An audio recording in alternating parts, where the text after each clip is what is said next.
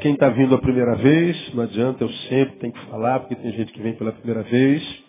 Nós estamos estudando esse texto desde fevereiro e estou pretendendo acabá-lo na próxima, na última quarta-feira desse mês. Então nós estamos fevereiro, março, abril, maio, junho, julho, agosto, sete meses nesse capítulo e ele tem sido de uma riqueza assim desmedida. Amém ou não, amado? Temos sido muito abençoados.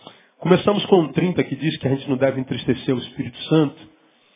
E a gente aprendeu que a gente não entristece só porque ele fica tristinho, fica deprimido. Deus não se deprime.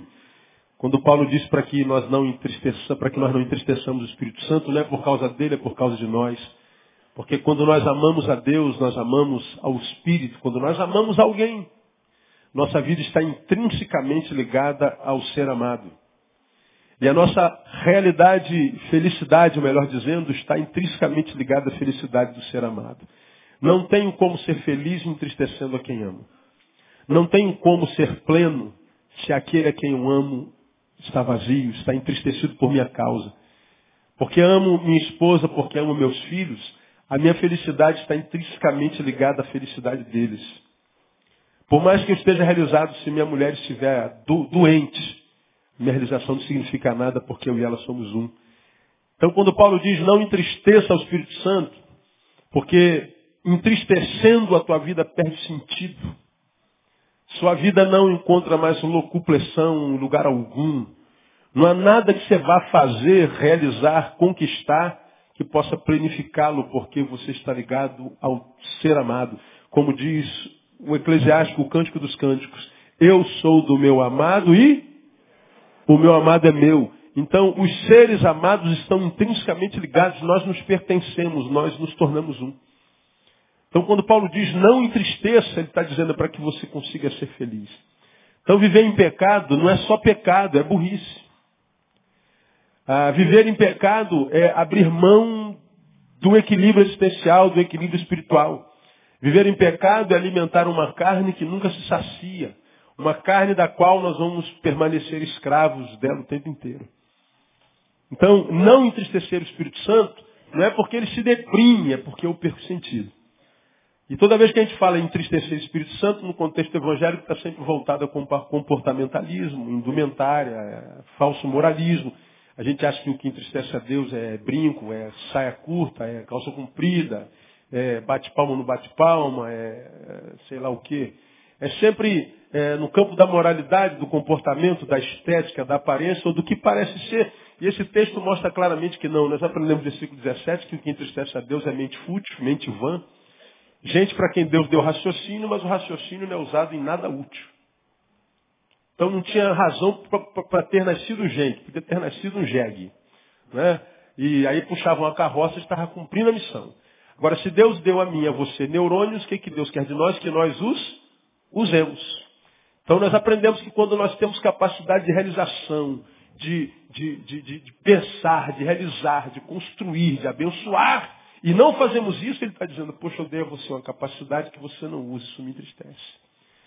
Deus está dizendo para muitos de nós, pô, você podia ser bem melhor do que é.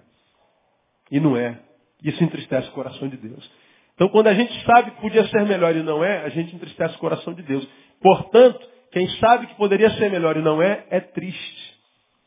Não só porque entristece a Deus, mas também porque se entristece porque sabe que vive aquém da capacidade. Aprendemos que o que entristece a Deus, no versículo 18 ainda, é ignorância. Está escrito aí. E a ignorância não é a incapacidade de aprender, não. É a capacidade que nós temos de aprender, mas só não aprendemos por causa de comodidade, de preguiça. Porque estudar dá muito trabalho. Então, é aquela ignorância que a gente tem por falta de, falta de esforço. Aí vem a palavra e diz que o meu povo está sendo destruído porque ele falta conhecimento. O meu povo está sendo destruído por causa da ignorância. Falamos sobre isso muito tempo. Ainda no versículo 18 diz que o que entristece a Deus é a dureza de coração. Coração empedernido, que não se quebranta, que não perdoa. Uma pessoa que deixou de, de, de ter um coração que ainda pulsa, que ainda ainda brilha, que gera alegria e que é capaz de, de, de, sensibilizar. E aí esse coração duro entristece o coração de Deus. E por último, no versículo é, 19, insensibilidade. Insensibilidade, apeugecotés, cessar o senso da dor. É quando a pessoa se torna um poste, ele já perdeu a capacidade de sentir. Ele não sente mais nada com nada. Se fulano morreu, deixou de morrer, se está doente, se não está doente, ele não tem mais a capacidade de viver solidariedade. É, empederniu. Então foi um processo de desumanização. Isso tudo entristece o coração de Deus e a gente vê tudo isso dentro da igreja com, a, com, uma, com uma, frequência tão grande, mas a despeito disso tudo, o camarada está de terno e gravata, o cara está falando em língua, o cara está subindo um monte, mas é um monstro. E, e, e acha que está agradando a Deus. Está perdendo tempo, está vivendo na religião. Aí acabamos essa fase e começamos a falar para os irmãos. Ah, se nós nos identificamos assim, pastor, como uma mente fútil, só pensamos besteira, não estamos envolvidos com nada. A nossa mente só pensa em nós. Eu digo que tenho fé, mas o único beneficiário dessa fé sou eu e ninguém mais. Acredito no poder de Deus e tenho poder para orar e clamar, mas a única pessoa beneficiada por essa fé sou eu. Ninguém mais. Ninguém é abençoado por você. Você diz, eu sou muito abençoado, mas ninguém é abençoado por você. Mente fútil. Você se descobriu ignorante. Tem 30 anos de crente, mas sabe como quem tem 5 meses. Sabe que podia saber muito mais, que podia estar bem além. Já era para ser mestre, mas ainda está com leitinho espiritual. Ah, você se descobriu por causa disso que o teu coração endureceu, porque o que quebranta o coração não é informação teológica, nem o conhecimento da doutrina, é a graça de Deus. Portanto, se a gente é ignorante, o coração endurece. Se o coração endurece, a gente perde a sensibilidade e a gente vira um fanático religioso que só está preso aos dogmas, aos comportamentos, mas não tem mais humanidade nenhuma. Se você se descobriu assim, o que, é que a gente tem que fazer? A gente tem que tomar uma, uma, uma decisão, a gente tem que mudar. E qual é o primeiro passo? Viver em constante autoexame. Autoexame, está lá no versículo 20 e 21, é olhar voltado para dentro. Autoexame é deixar de olhar a vida do outro, é deixar de olhar a, a vida de quem quer que seja, começar a olhar para dentro. Autoanálise e ver onde é que está errado, onde é que precisa melhorar.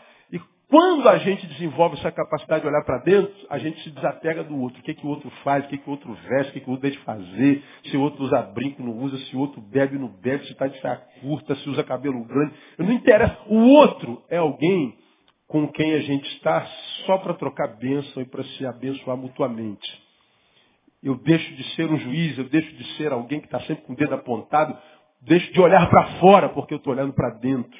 Isso acontece pouco na igreja. Constante autoexame, falamos por quê? Aí depois do autoexame nós falamos que nos examinamos e detectamos as nossas falhas. Segundo passo, sair da inércia. Precisamos fazer alguma coisa que está no versículo 22 a 24. Eu falei como é que a gente sai da inércia. Bom, a minha mente é fútil, como é que eu mudo? Disse como. Ah, eu sou ignorante, falei como é que a gente vence a ignorância. Meu coração endureceu, falei como é que a gente quebranta o coração. Me insensibilizei, eu falei como é que a gente se volta a sensibilizar. Então, sair da inércia. Na quarta-feira passada, um outro passo para que a gente possa voltar a ser quem era e viver uma vida que vale a pena. O que, a gente tem que fazer? Esvaziarmos-nos de nós mesmos. Está né? Tá no versículo 22 também. E citamos Filipenses capítulo 2, versículo 5 a 8, que diz que, que, que Jesus, não usurpando ser Deus, coisa a que se devia ferrar, não é? Esvaziou-se a si mesmo, tornando servo e servo até a morte, morte de cruz. Falamos que esvaziarmos de nós mesmos é fazermos, é trilharmos o caminho de Jesus. O caminho de Jesus é o caminho da humilhação, é o caminho da humildade.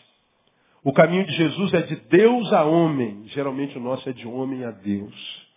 Aprendemos que viver a fé cristã, viver uma vida espiritual, não é o ato de um ser humano tentando se transformar num ser espiritual.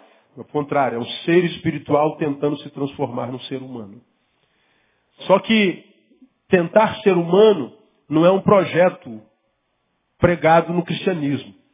O projeto pregado no cristianismo é de um ser humano tentar se transformar num ser espiritual. A gente cria um ser espiritual que não existe. Um ser espiritual que não sente dor, um ser espiritual que não desanima, um ser espiritual que está sempre no óleo, no fogo, no reteté, Aí nós criamos uma estrutura eclesiástica onde nós precisamos dos gestores, geralmente são chamados de pastores, mas na verdade são mais gestores que nós estamos aqui para animar o povo. E a gente acredita que para animar o povo a gente tem que dizer que a gente não tem problema nunca, que a gente nunca tem vontade de chutar balde, que eu não tenho vontade de pegar no pescoço de alguém, que eu não tenho vontade de, de, de sumir de vez em quando, de ao invés de ir para a igreja domingo, de ir para a praia. A gente vende a imagem como gestores de que nós vivemos uma, uma espiritualidade acima da humanidade. Aí você que está aí sentado, olha para nós que estamos aqui, vendendo essa imagem de santarrão, de que existe uma casta superior, quase que igual na Índia. De que nós somos os, os brahmanes e vocês são os dalits.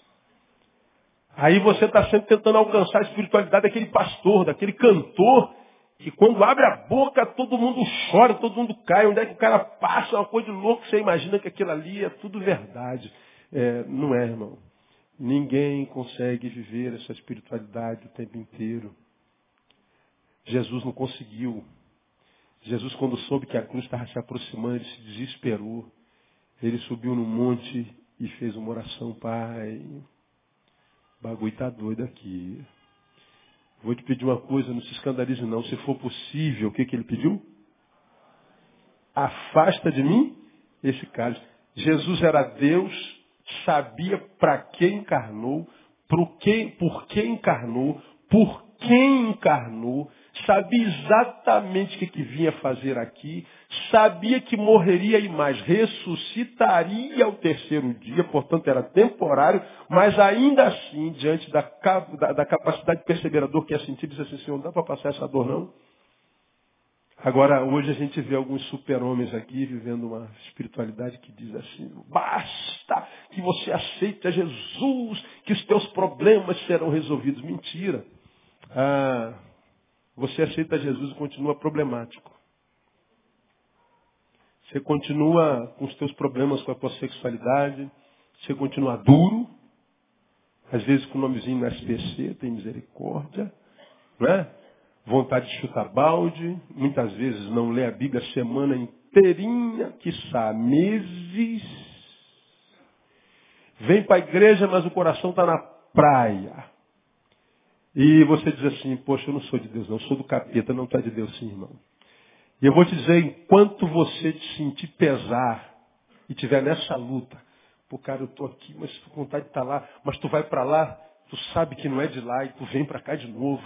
Aí tu está aqui e fica bem, aí naquela semana tu dá uma caída, vai lá de novo, meu Deus, isso aqui não é para mim, Jesus, eu volto para cá. Quando você estiver nessa luta entre espírito e carne, Fique tranquilo, você é a habitação do Espírito Santo de Deus. E quando você encontrar um super crente dizendo eu já não tenho umas tentações carnais, ele mente. Ele é do diabo. A ideia do super-homem, como preguei na quarta-feira passada, não é uma teologia cristã, é uma teologia nietzschiana. Foi Nietzsche quem criou o mito do super-homem. E a igreja me parece muito mais nietzschiana do que cristã. Porque o Jesus que eu conheço, irmão, é um camarada humano pra caramba. Camarada que quando chegou na igreja viu aquele pessoal vendendo tudo. Ele, ah, meu irmão, Jesus pegou o microfone e diz, meus amados irmãos, não façamos esse comércio na igreja de Jesus. Desmontem suas barracas, por favor, e se retirem né, bem ordeiramente, porque nós estamos na casa do Senhor. Foi assim que ele fez? Jesus, Jesus chutou o pau da barraca literalmente. Raça de vibra! Hoje ele falaria raça de vibra, não, tem certeza. Chutou o balde. Ira. Foi o mesmo Jesus quando esteve na cruz do Calvário.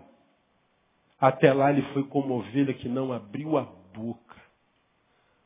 Mas até Deus, quando o homem tem limite, e quando ele chegou no limite na cruz, ele diz, Deus meu, Deus meu, por que me desamparaste?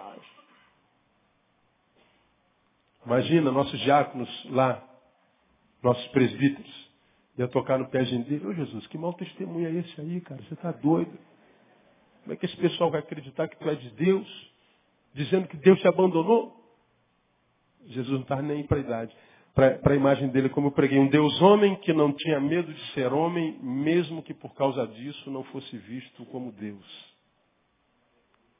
Agora, hoje nós somos homens que temos medo de ser homens, porque estamos preocupados com que os outros nos vejam como deuses.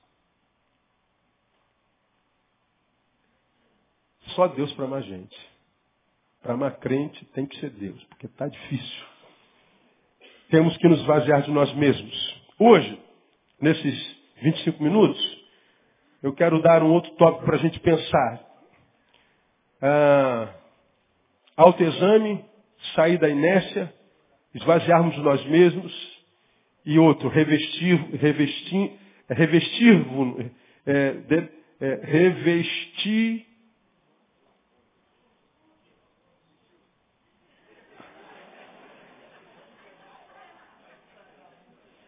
revestirmonos. Ah, saiu. Isso é português, né, irmão? Português é uma benção, né, irmão? Revestirmonos do novo homem. De um lado, esvaziarmos-nos de nós mesmos. Do outro lado, enchermos-nos, revestirmos-nos do novo homem. Está na Bíblia? Tá, versículo 23. De, vamos ver o 22. Despojar-vos quanto ao procedimento anterior do velho homem, olha. Isso é esvaziarmos. E aí no 23, e vos renovar no espírito da vossa mente. E 24, e vos revestir do novo homem. De um lado, eu me esvazio do velho. E do outro, eu me encho do novo, da nova personalidade que o Espírito Santo gera nos convertidos. Nos que passaram pelo processo da conversão, metanoia. Pelo que se alguém está em Cristo, ele é o quê? Nova criatura. Então gera um novo homem em nós. Só para recapitular, porque eu já preguei sobre isso aqui, não vou falar do novo homem. O novo homem é uma personalidade, é um caráter que o Espírito gera no homem, que gerado no homem pelo Espírito Santo coordenará agora a nova vida desse homem.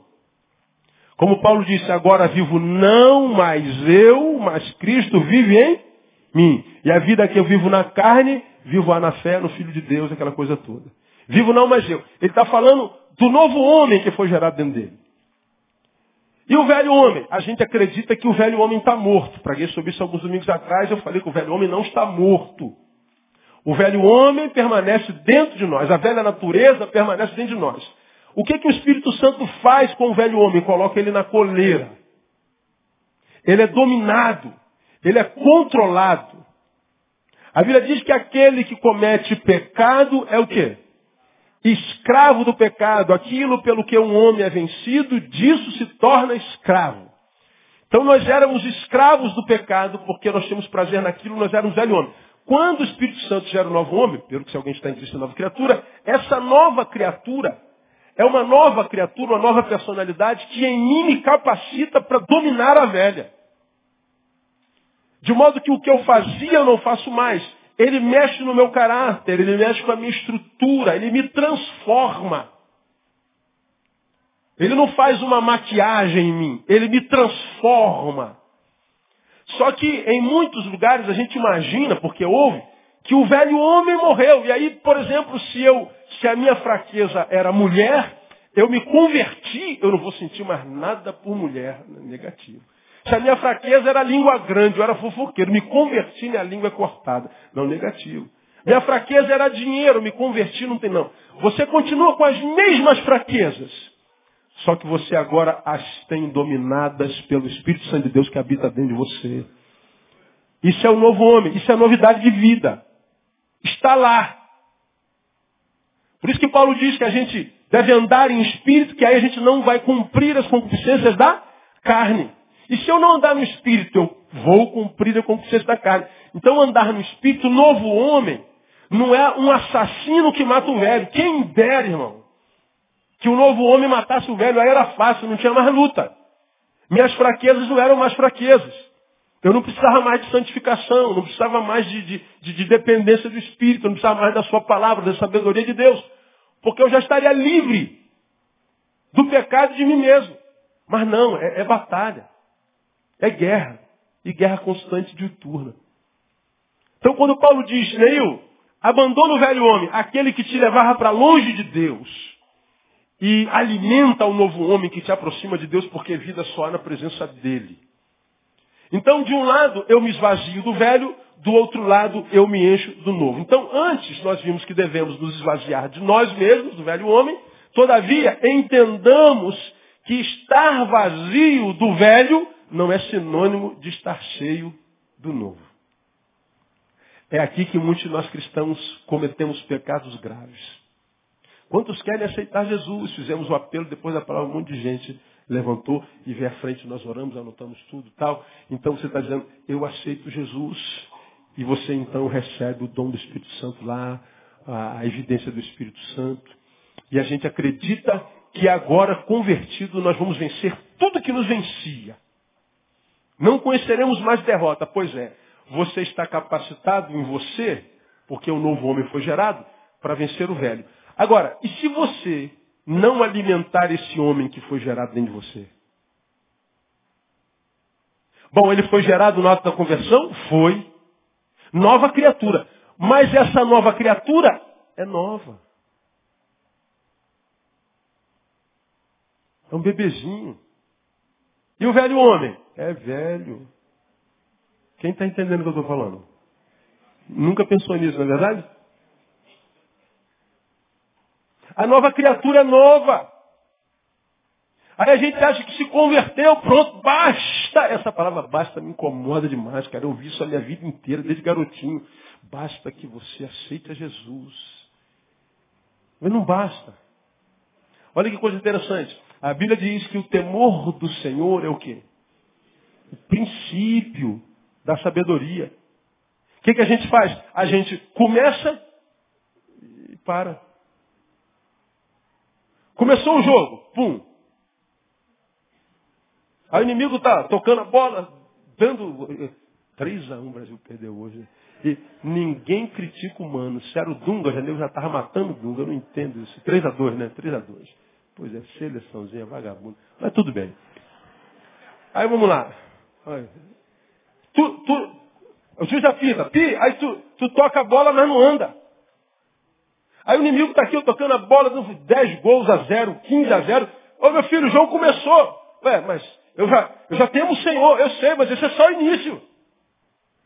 Você tem que continuar nele. Conheçamos e prossigamos em conhecer ao Senhor. Antes crescei na graça e no conhecimento de nosso Senhor e Salvador Jesus Cristo. Isso é o princípio. Então, é, me esvaziar do velho não é sinônimo de estar cheio do novo. E hoje eu só quero ilustrar isso para vocês, que a gente entenda. Não basta se converter. Bom, se converteu, pronto, você está pronto para morrer. Para viver, não. Dá para explicar, pastor? Dá. Bom, você estava perdido no seu pecado, estava. Se converteu. Se você morre, está salvo. Pode morrer à vontade. Agora, já está apto para viver uma vida diferente da que já viveu? Não, você começou no processo da aptidão. Você agora foi gerado é, no mundo espiritual e agora você precisa crescer nessa graça, nesse conhecimento. Porque senão a gente se converte e paralisa torna-se tão somente frequentador de igreja, aí muda só o lado de fora. É, usava calça jeans, agora bota tergal, ah, tinha cabelão, agora corta o cabelo, ah, você dizia bom dia, agora é paz do Senhor, você usava Nike, agora usa Vulcabras, nem existe mais, ou existe, não sei. Né? Aí, você só passou pelo processo de enfeiuramento. E o pior, disseram para você que isso é espiritualidade. Disseram para você que é isso que Deus quer, o quê? Que mude o exterior. Você agora tem que andar como um cristão. Aí está o problema. Nos ensinam o que a gente tem que fazer, mas não nos ensinam o que a gente tem que ser. Eu sei exatamente o que um crente pode fazer, não pode fazer, mas a gente não sabe o que um crente tem que ser. Porque a gente não fala sobre isso. Ser o que? Humano. Mas nem humano a gente sabe ser, como a gente falou na quarta-feira passada. A gente acha que a conversão e a retirada do mundo é, é, é, é apostada dentro da igreja. E aí muda só o comportamento. Muda só o exterior. Aí a gente vê muita gente que está no caminho um, dois, dez anos. Mais cedo ou mais tarde fracassa a, a igreja não tem o que eu chamo hoje, você já me ouviu falar sobre isso mil vezes, a bênção da longevidade, a bênção da permanência. É uma volatilidade muito grande, uma rotatividade muito grande, as pessoas não permanecem mais na fé, não permanecem no Evangelho. Entra naquela porta, mas a porta dos fundos está aberta, passa como uma manada. Você está sentado do lado de alguém, vou embora. E a gente diz assim, tem que estar atrás de todo mundo, irmão. Aí a gente, a gente, até nisso a gente muda a visão de pastoreio, visão de igreja. A ideia de que todo mundo sumiu, a gente tem que ir atrás, porque o bom pastor, ele vai atrás de toda a ovelha, da única ovelha. A gente não, não aprende. Né? Eu falo isso quando faço reunião com os transferentes, que acha que a gente tem que estar atrás de todo mundo o tempo inteiro, porque deixou todas e foi atrás de uma, e a gente não faz exegese do texto. Né? Aquela ovelha que não estava com a 99, ela não estava com a 99 porque ela estava onde mesmo, hein? No abismo. Bom, o pastor, quando achou, fez o que com ela? Tomou-a em seus ombros, curou suas feridas e fez o quê? Voltou ao redil. A pergunta exegética é, aquela ovelha não estava com as outras porque não queria ou porque não podia? Não podia. A ausência dela não era um ato da volição, da vontade. Era um ato de impossibilidade. Então, dessas ovelhas se vai atrás. Agora, hoje, as pessoas não estão com a gente mormente porque não pode ou porque escolheu não estar. Porque escolheu não estar. Ele não vem ao culto, não vem à oração, não vem a nada, não vem a nada. Mas no futebol de sexta-feira, aleluia, glória a Deus, Pai do Senhor. Festival de pizza da juventude no sábado, aleluia, glória a Deus, estamos aqui. Passa caminhando na frente da igreja todo dia, 6 horas da manhã. Tu encontra no Carrefour às 10 no sábado. Ele vai para todo lugar, mas só não vem para onde? Para a igreja. A gente acha que tem que estar atrás dele o tempo inteiro.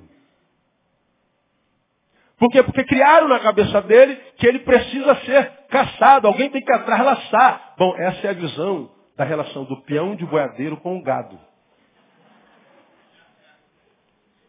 O peão de boiadeiro vai atrás, oh, nada, Cado. Edilson. Renato. Aí, a, a, a vaca Jonathan explode. Aí eu vou atrás da vaca, laço a vaca e a vaca vem. Essa é a relação do peão de boiadeiro. O pastor não. Jesus usou figura não de vaca, mas de ovelha relação da ovelha e do pastor é diferente. Do peão de boadeiro, do gado, o pastor vai atrás. E do pastor com a ovelha, onde é que o pastor vai?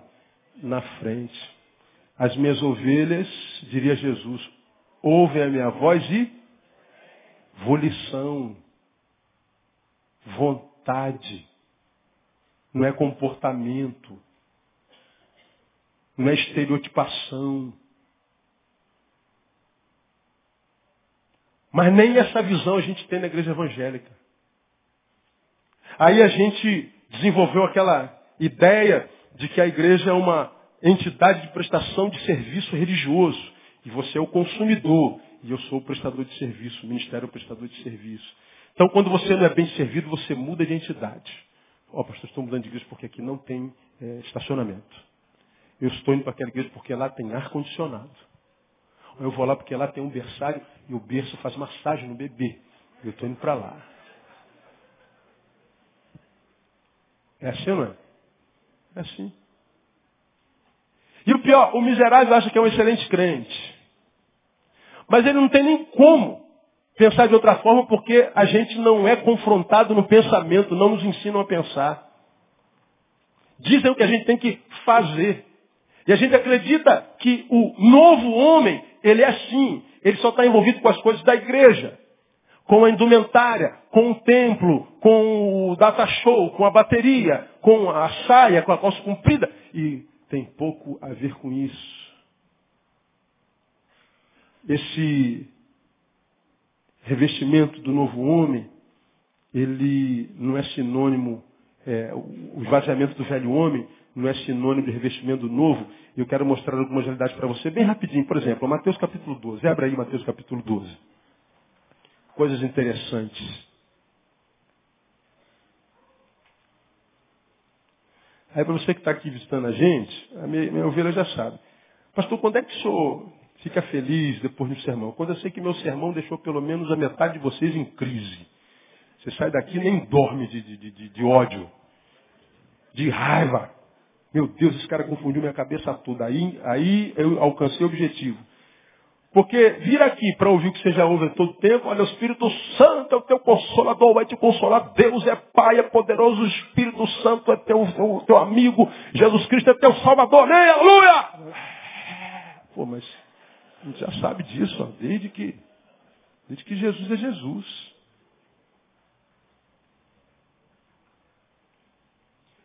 Gente gosta, a gente fica animado, a gente aleluia, tal. É legal. Agora, termina quando termina o culto. O que eu tenho pedido a Deus, irmão, é algo que Ele gera em mim que não termine quando o culto acaba. Por uma simples razão, o culto não acaba, o que acaba é reunião. O culto continua, irmão. Porque culto é o estilo de vida. E esse estilo de vida é gerado pela palavra. Nós vamos falar sobre isso nas próximas quartas-feiras. Prepare seu coração, porque o que vem é chumbo grossíssimo. Ah, e eu não quero nem mexer com o teu coração, quero mexer com a tua cabeça. Quero que você traga neurônios. Não precisa trazer emoção, não. Pode trazer só o cérebro. Mas traz um cérebro submisso à palavra e vamos pensar juntos. Vamos confrontar. Nós vamos falar sobre isso aqui. Então, ah, quero ilustrar para você como é que é, é, me esvaziar do velho não é de estar cheio do novo. Eu posso virar um fanático bem comportamentado, escandalizado com o pecado de todo mundo, porque com um brinco na orelha do irmão, com um rastafário do outro irmão, com, com um pastor sem terno, com a irmã de calça comprida. Isso parece ser santo, mas não tem nada a ver com santidade. Isso é alguém que está tentando provar para si que ele não é tão ruim quanto ele sabe ser. Porque quem sabe quem é não precisa provar nada para ninguém. Quando você se encontrar com uma pessoa que está sempre se autoafirmando o tempo inteiro, é porque ele está precisando provar alguma coisa para si mesmo. Então ele quer provar para si que é uma coisa, convencendo você de que ele é aquela coisa. É muito simples de entender. Né? Mateus 12 dá uma palavra muito interessante sobre isso. E você conhece esse texto que eu já preguei sobre ele aqui. Veja lá o versículo 43. Ora, havendo o espírito imundo saído do homem, anda por lugares áridos buscando o quê? Repouso. O que, que acontece? Não encontra. Olha que coisa interessante. Raciocina comigo. O espírito saiu da onde? Do homem. E ele foi por muitos lugares procurar o quê? Repouso. E não encontra. Olha, espíritos precisam descansar. Precisam repousar. Agora o versículo seguinte. Então diz, voltarei para onde? Para minha casa. Que casa é essa? De onde? Ele saiu da onde? Onde é que o espírito maligno mora? No homem. Quando ele foi expulso do homem, ele não encontrou sossego, ele não encontrou paz. Por que, que ele não encontrou sossego, não encontrou paz? A palavra, é, o texto é antropopático, é dar sentimento ao espírito, né? Sentimento humano a um espírito, é porque quando o espírito, espírito no, no, no, no, no grego, é, pneuma, é bafo, vento. Por isso que o nome daquilo que roda debaixo do seu carro é pneu. Pneuma é vento. Por que, que o nome daquilo é pneu? Porque dentro do pneu tem vento ar. O espírito é vento. Ele não tem forma, ele não tem nada. Por que, que os espíritos querem habitar nos corpos? Porque quando eles entram nos corpos, eles se percebem. Eles se sentem. Quando eles saem dos corpos, eles não se percebem, eles não têm sensações. Você vê isso muito claro quando Jesus chega naquela cidade, aquele homem lá com a legião, se eu não me engano. Jesus, o que, que eu tenho contigo? Vaza! E eles vazaram e pediram para ir para onde? Para os porcos. Eles queriam entrar em qualquer corpo. Porque nos corpos eles se sentem, se percebem, se sentem vivos. Dá para entender isso? Aí ele saiu e disse, eu vou voltar para casa de onde eu saí. Agora olha o restante do versículo. E chegando acha como? Desocupada, que mais? Varrida e adornada. Então vai e leva consigo o quê? Outros sete espíritos piores do que ele entrando habitam ali. E o último estado desse homem vem a ser pior do que o primeiro. Assim há de acontecer também esta geração perversa. O demônio vai, não encontra repouso, aí vou, vou tentar voltar para minha casa. Ele vai e encontra a casa suja, mal varrida, cheia de pecado. É isso que está aí? Não. Limpinha, varrida e arrumadinha. A casa quem é? Somos nós. Você passou por um processo de libertação, lembra? O Espírito saiu. Você foi liberto. Está tudo arrumadinho. Pronto. O velho homem perdeu o poder sobre você. O pecado foi tirado. A, a, a, a obra de libertação foi alcançada. E o Espírito foi embora. Mas o que, que não aconteceu aqui? Você se despiu do velho, se libertou, mas não se encheu do novo. E aí o Espírito voltou e tomou posse. Só que quando ele voltou, ele não voltou sozinho, trouxe mais sete. Aqui vai um dado muito interessante. A gente acha que os espíritos malignos só se manifestam em lugares sujos, onde há pecado, onde há maldade, perversidade. Não, esse texto está dizendo que a casa estava limpinha. Eles gostam de lugares limpos também, só que vazios. Portanto, quando eu, eu digo que nós precisamos nos revestir do novo homem, não basta passar pelo processo de libertação. Me liberta, Jesus! Pronto, você está liberto. E agora? Eu preciso alimentar esse novo homem. A casa foi vazia, eu preciso encher essa casa. Quando esse texto fala que o Espírito foi e voltou, encontrou a casa vazia e trouxe mais sete, ele está dizendo ele foi e só voltou porque a obra ficou pela metade. A obra não termina na libertação, a obra termina no processo de enchimento. Conversão é quando eu aceito Jesus, santificação é quando eu me encho dele. E esse processo de enchimento é que é o nosso desafio. A santificação é o revestimento do homem espiritual, é fortalecimento dele. Aquele que é, é, é atraído pelas coisas do céu e recebe as coisas do mundo quase como coisas que ele expele. O novo homem é diferente do velho, que era atraído pelo mundo e ele se afastava das coisas de Deus. O novo homem não, ele se afasta do mundo e ama as coisas de Deus. Esse novo homem, que foi gerado dentro de você quando o velho foi, dele você foi liberto, ele precisa ser fortalecido. Não basta passar pelo processo de libertação.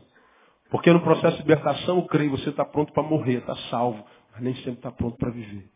Um outro textozinho, só para a gente pensar na cama mais esses, esses dias. Quando você vai a Isaías capítulo 5, vamos lá no velho, passar pelo velho um pouquinho. Isaías é um profeta messiânico.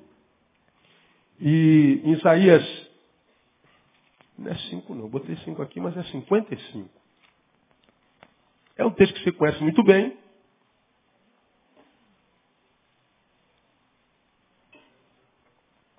Versículo 6. Fala comigo. Buscai ao Senhor enquanto se pode achar. Invocai-o. Agora, olha o versículo seguinte. Deixe o ímpio o seu caminho e o homem maligno o quê? Seus pensamentos. Só isso? Não. Olha o restante do versículo. E volte-se para o Senhor que se compadecerá dele para o nosso Deus porque é generoso e perdoar. Olha o que Isaías está dizendo. Eu deixo, enquanto homem mau, o meu caminho e o homem maligno os meus pensamentos. Mas eu não, não, não, não basta deixar maus pensamentos e, e deixar o mau caminho. Eu tenho que me voltar para o Senhor. É como os testemunhos que a gente ouve muito na igreja. Irmãos, eu matava, eu roubava, eu estuprava, eu eu arrebentava com tudo, e o diabo me usava, e eu estuprava, e eu arrebentava, e eu matava, e eu arrebentava, e a gente fica impressionado, meu Deus, olha o testemunho desse homem. Eu ouço esses testemunhos e vou dando glória a Deus. Esse cara fazia tudo isso, e eu falei, agora ele não faz mais. E é verdade. Agora, irmãos, eu não mato mais, eu não roubo, eu não faço mais nada disso. Aí eu fico na expectativa, faz o que agora? Aí termina o testemunho. Ah, eu fico com a raiva danada, cara. Porque ele fala duas horas do que ele fazia quando era do diabo. Agora fala pelo menos dez minutos do que você faz quando é de Deus. Porque se tu matava, vamos imaginar que agora você está gerando muita vida, que se você roubava, você está compartilhando riquezas. Que você se prostituía, agora então você está ajudando pessoas a não fazer mais o mesmo. Que você está servindo ao Senhor na mesma proporção. Agora, o que, que acontece com a maioria de nós? Nós, quando estávamos no mundo, na mão do diabo, nós escrachávamos, nos convertemos, vemos para a igreja e sentamos aí. Só. A gente acha que é só isso que Deus quer. No mundo, tua mente não era fútil. Ou era fútil, mas todavia produtiva. Ficava pensando, como é que eu vou pegar aquela mulher? Como é que eu vou enganar o marido dela? Como é que eu vou dar volta no meu sócio?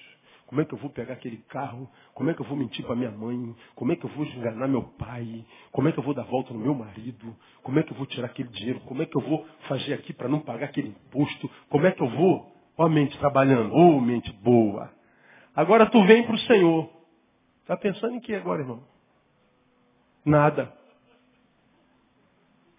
Como é que eu posso usar o meu talento para abençoar? Como é que eu posso usar minha profissão? Será que eu consigo tirar meio dia para atender alguém para abençoar? Será que eu consigo tirar duas horas da semana para atender alguém, para doar como voluntário? Será que eu tenho como juntar um grupo de gente que está, poxa, como é que eu posso fazer para fazer valer a pena aquela desgraça toda que eu fiz no caminho? Tipo Zaqueu. Senhor, se eu tenho fraudado alguém, eu vou restituí-los como? Quatro vezes mais. Aí a gente vai poder cantar como Zaqueu. Você não, você não faz quatro vezes mais, não canta como Zaqueu. Então a gente acha que viver o Evangelho é sentar aqui, é deixar o mau caminho, mas se voltar para o Senhor. Então não adianta, irmão, fazer a obra pela metade. Revestirmos-nos do novo não é sinônimo de esvaziarmos do velho, nem vice-versa. Eu preciso me esvaziar do velho. Preciso. Preciso lutar contra o Neil que quer me levar para longe de Deus. Preciso. Preciso lutar contra o Neil que está querendo desistir. Preciso. Mas ao mesmo tempo, como é que eu luto contra esse Neil? É alimentando o Neil que está me empurrando para perto de Deus, que está me levando para perto da minha vocação. O Neil que está me separando daquele Neil que eu sempre fui. E que não queria nada com a vida que valia a pena ser vivida. Isso é luta, isso é disciplina. Portanto, não basta só orar, irmão. A gente não vence tudo com oração. A gente não vence tudo em eventos e congressos. A gente não vence tudo com ajuntamentos. A nossa luta é contra a gente o tempo inteiro. E a gente não está em congresso o tempo inteiro. Irmão, se, se, se eu pudesse, eu fazia culto todo dia, e o nosso culto duraria cinco horas todo dia, não tem problema, eu falaria cinco horas sem problema nenhum. Porque quando a gente está aqui ouvindo a palavra, orando, adorando, parece que está tudo bem, né, meu? Dá vontade de ficar aqui tirando o sono que a gente sente. Porque você trabalhou o dia inteiro, você veio do centro da cidade, duas horas dentro do ônibus em pé, ainda vem para o culto. Tem que ter alguma coisa muito boa aqui, não tem não? Tem. Então, é, essa coisa boa é tua fome. Aí a gente gosta, a gente ouve a palavra de caraca, é isso aí, eu concordo contigo. Sempre pensei assim, só nunca consegui transformar isso em palavras. Esse cara transforma em palavras exatamente o que eu acho. Não é assim que você pensa? Pois é, e para transformar isso que você pensa que eu transformei em palavra, em prática. Disseram que se eu fizesse uma campanha de oração resolveria. E o que, que aconteceu com você e acontece com todo mundo? Não resolveu. Ou se resolveu, resolveu durante um tempo. Só que ninguém tem coragem de falar isso. Lá a gente só os testemunhos de vitória. Lá a gente só os testemunhos de libertação do fogo, do poder. E tudo isso é bom demais. Mas eu tenho aprendido, irmão, que a minha luta é contra mim. A minha luta é contra os meus, meus eus que não se convertem dentro de mim. Com, com as minhas fraquezas, minhas fragilidades com um velho homem que está amarrado numa coleira, mas está o tempo inteiro se debatendo, querendo arrebentar aquela coleira, coleira, batendo, mordendo a coleira, e eu tenho que trocar a coleira de novo, e tenho que dar um tapa naquele cachorro que está dentro de mim querendo se libertar, e trocar a corrente, fica aí, né? E você não pode, você está amarrado em nome de Jesus, e vai ficar aí, mas eu continuo me debatendo, e às vezes me debatendo aqui incomoda o sono do homem espiritual. Eu falei, meu Deus do céu, até quando eu vou ter que enfrentar isso até o dia de Cristo Jesus? Eu... Então a crise que você passa não é anormal, é normal. E a crise que você passa maior não é a crise que você passa. É por achar que ninguém passa pela crise que você passa. Achar que você está nessa luta contra si sozinho. Achar que é só contigo que acontece isso. Quando você está namorando, aí pronto. Vem aquele foguinho que acende lá no dedinho mindinho. Tipo. Ele vem queimando. Mas eu não podia estar sentindo isso, então morra. Defunto não sente.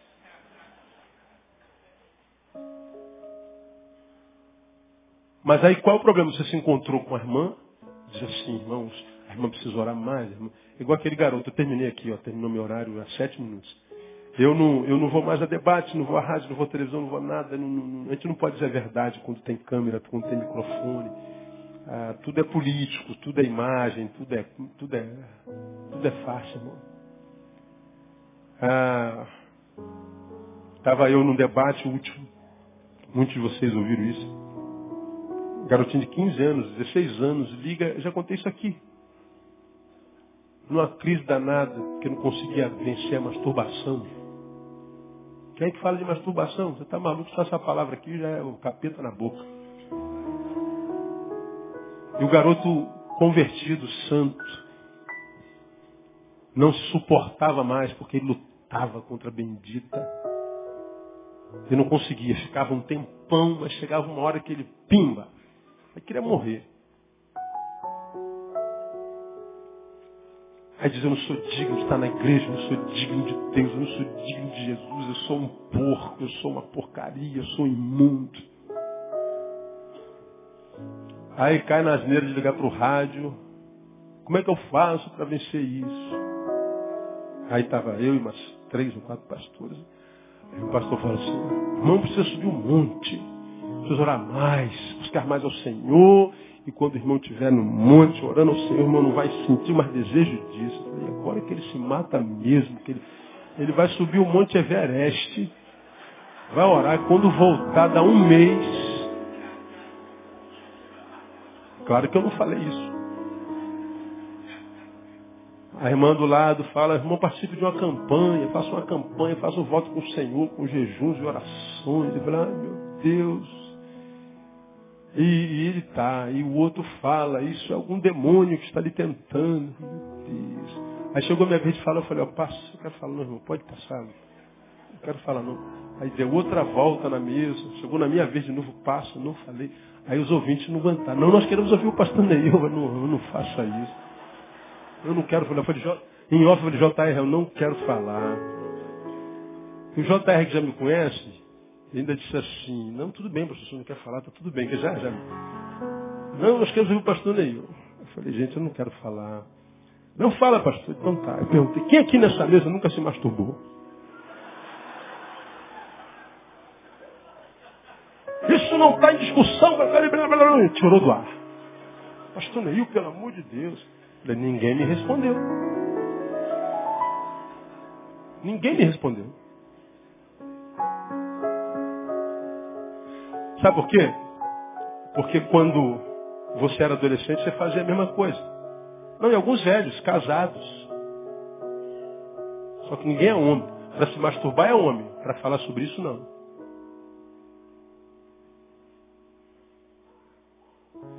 Aí quando a gente é adolescente, a gente faz. Quando chega na fase adulto, não, meu filho, você precisa orar, você precisa dizer, porque. Engraçado, né, cara?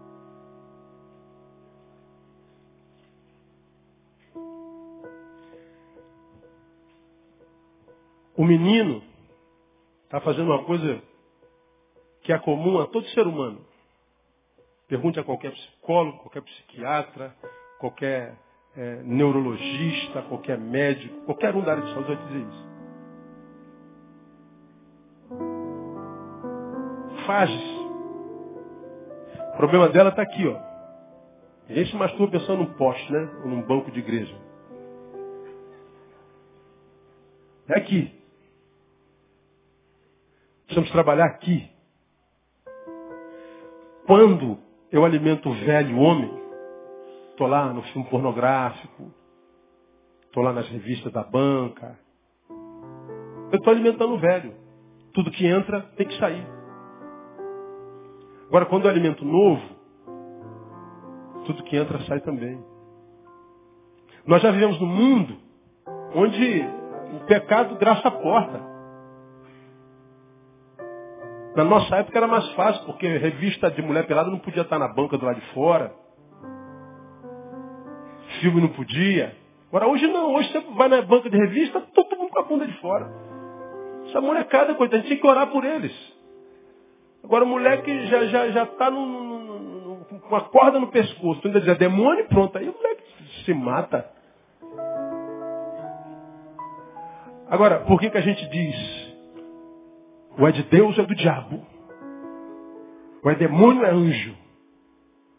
Essa bipolaridade que não pressupõe sequer diálogo. Avanço de mentalidade. Avanço de reflexão. Porque a gente não tem essa capacidade reflexiva, de diagnóstico, de dar respostas. A gente não foi ensinado a pensar. Se eu concordo de Deus, eu não concordo do diabo.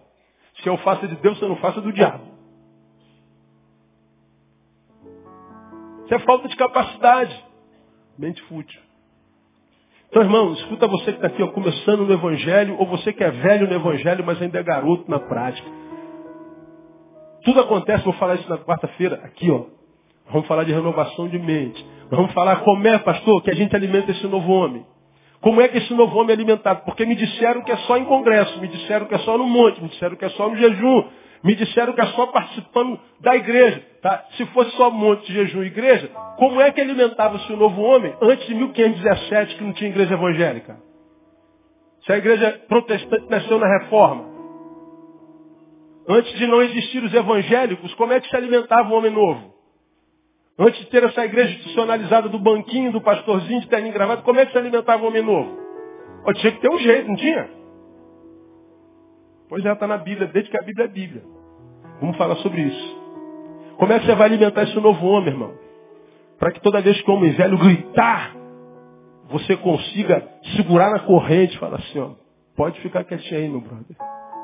Porque aqui tem quem governe. E quem governa é o Espírito Santo de Deus.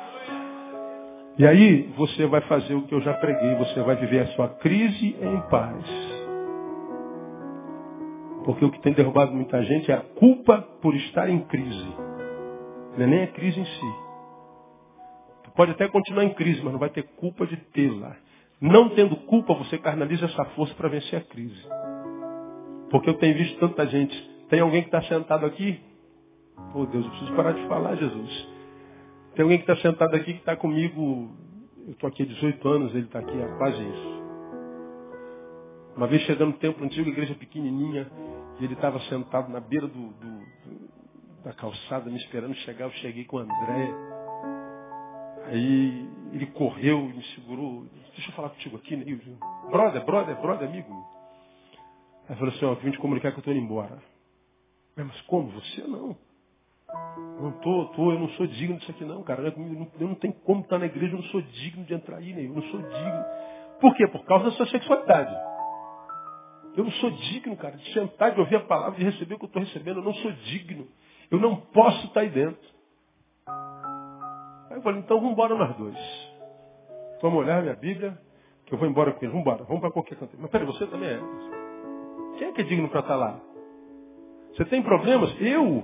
Uh, Pior do que você, cara. Porque você ainda entra e senta e eu que fico em pé que tem que pregar. Todo mundo imagina que eu sou ungidão.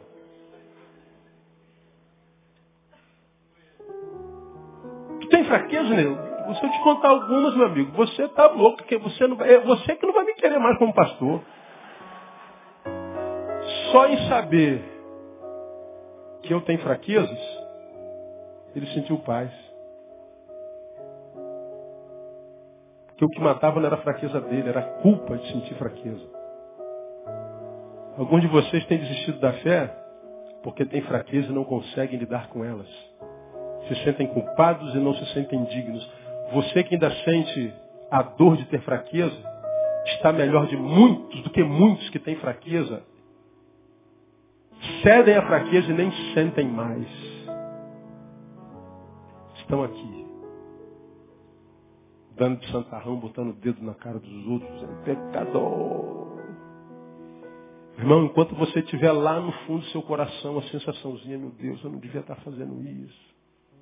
Como eu preguei domingo, um crente que não está vivendo corretamente, ele vive uma vida infernal. Porque ele está na igreja e não se sente bem porque está em pecado. Quando ele está pecando, ele não se sente bem porque ele sabe que não é de lá. Ele não tem paz nem no mundo nem na igreja. O mundano não, o mundano está bem no mundo. E o santo está bem na igreja. E quando o cara é um santo mundano, um mundano santo? Ele está bem nem cá nem lá, está lascado. Então você tem que matar ou o homem novo ou o homem velho. Como o homem novo não morre, você não tem jeito, tem que matar o homem velho. E esse homem velho, dá para controlar ele, irmão. Como? Alimentando o homem novo. A gente vai falar sobre isso nas próximas quartas-feiras. Você vai ver que não é tão difícil assim não. É só um, um exercíciozinho que a gente tem que fazer. E não tem a ver com comportamento, não precisa ficar feio, não precisa ficar. Né? Basta ser gente. Deus abençoe você, te dê a capacidade de botar esse homem na coleira aí no nome de Jesus. Quem entende, recebe, diga eu recebo essa palavra, aplauda ele bem forte. E estar em pé, vamos orar e vamos embora.